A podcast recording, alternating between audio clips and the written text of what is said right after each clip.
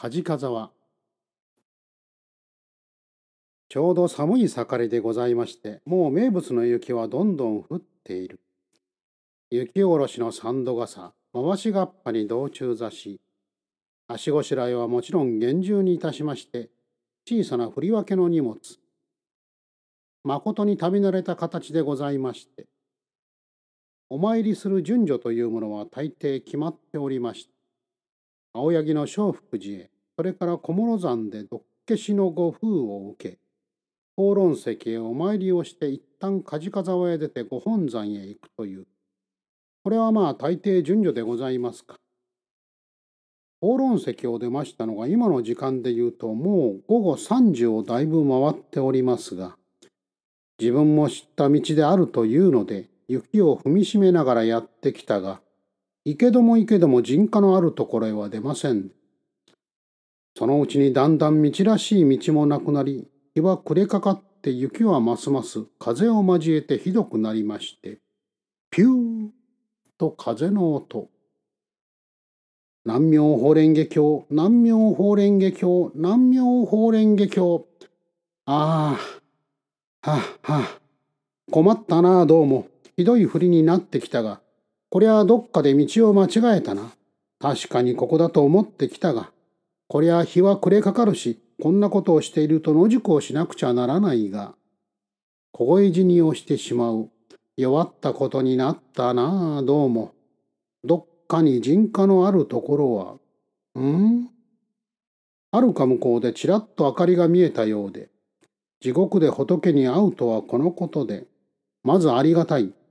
あそこまで行けば家があるだろうと、それを頼りに来てみると、一軒の草吹き屋根、軒も傾き壁も落ち、ひどい荒れ屋ではございますが、中で焚き火をしていると見え、壁の隙間からそれが時折ちらっちらっと見えてこようという。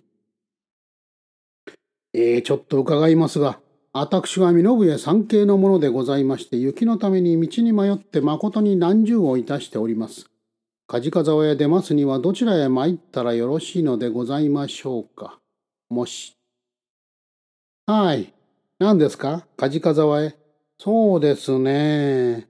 どちらへ行っていいかよくわかりませんがね。困ったな。土地の人の知らないところへ出ちまったのかしら。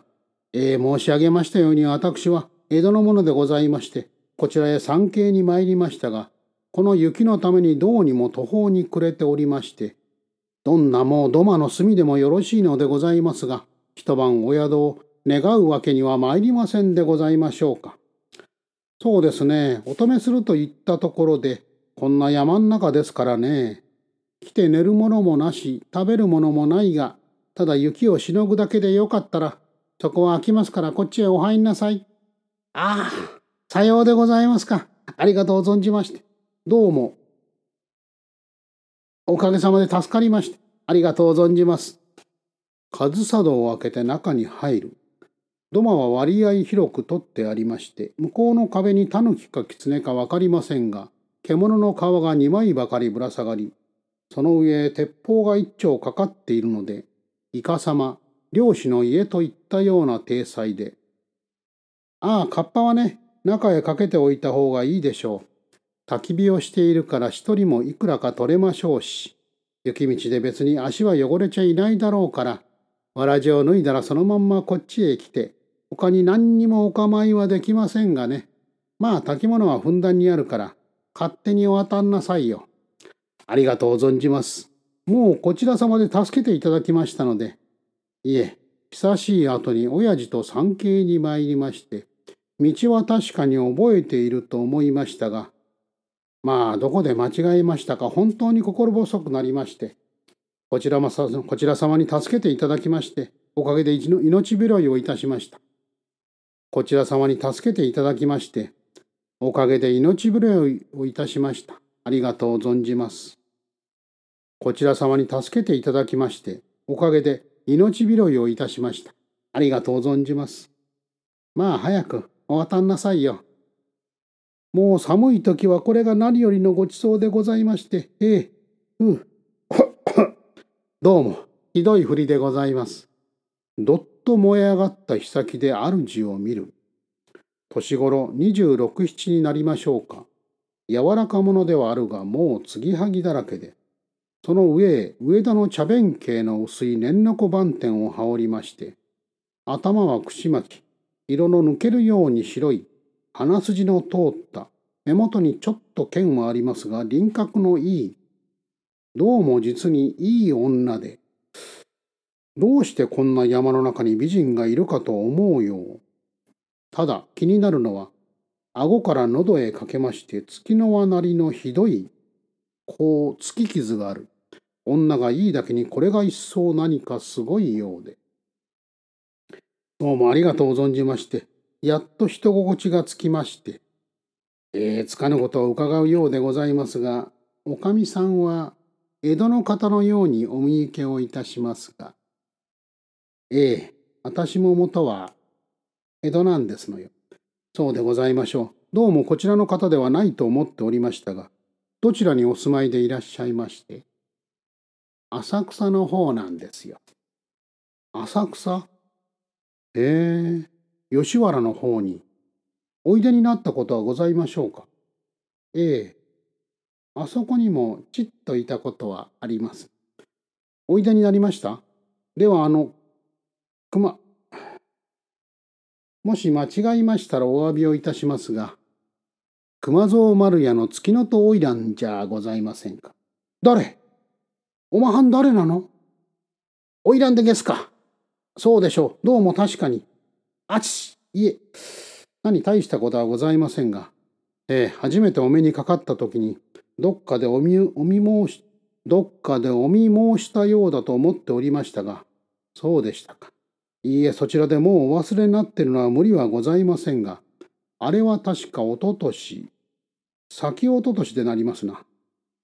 猪取の番で手前ともう一人の連れは六十格好の老人で、これが丸港から送られましたが大変連れが酔っておりましたので廊下で踊りを踊って遠の芋を踏んづけて滑って転ぶやらもうえらい騒ぎでその時私の追い方に「ええ花魁が出てくださいましてまあ行き届いていい花魁だがどうか裏を返さなきゃならないと思いながらまだその自分には親父が達者でやかましいからどうも出ることができませんでなんか折はないかと思っている。その翌年の2月に7日ばかり親父が旅に出まして、こんな折でなければと思い、すぐ丸港へ行って熊蔵丸屋へ送ってくれと言ったところが、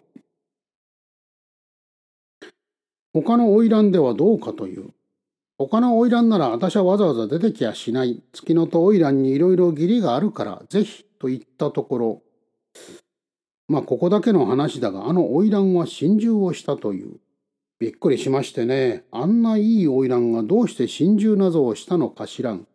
神も仏もないものかって。おかしなことを言うようですがそれからというものはもう遊ぶのもとんと嫌になりまして。家の方では固くなってくれたというんで大きに喜ぶようなわけで。そのうち親父が死に私が後を引き受けてやっておりまして。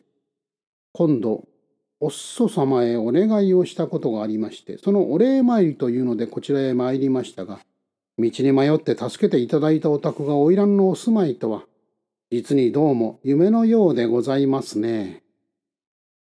そうでしたか。いえいえ覚えていますわ。お連れの方が面白い方でいらして。そうですね。あの自分のことを思い出すと本当に夢のようですね。しかしまあ人というものはいい加減なことを言うもんで花魁が心中をしたなんてまあなんでそんなバカなことを。いいえそれは嘘じゃないんですの。心中をしたんですよ。え？へへへ君の悪いことをおっしゃっちゃいけません。心中をしたってそこにいらっしゃるじゃ。いいえ心中のし損ない。ご覧なはいよ。その時のこれが傷なの。ああそうでしたか。いや私もどうも傷なんぞはなかったと思っていましたが。ああ、なるほど。そう、さぞ痛かったでございましょうな。どうも、うん。で、どうなすったので？何しろ心中のし損ないをするようなドジですから、品川ダメへ下げられて女太夫になるところを、やっと二人で逃げ出して、こんな山ん中へ未だに隠れているんですよ。本当に水の流れと人の行く末、いつどうなるかわからないもんですね。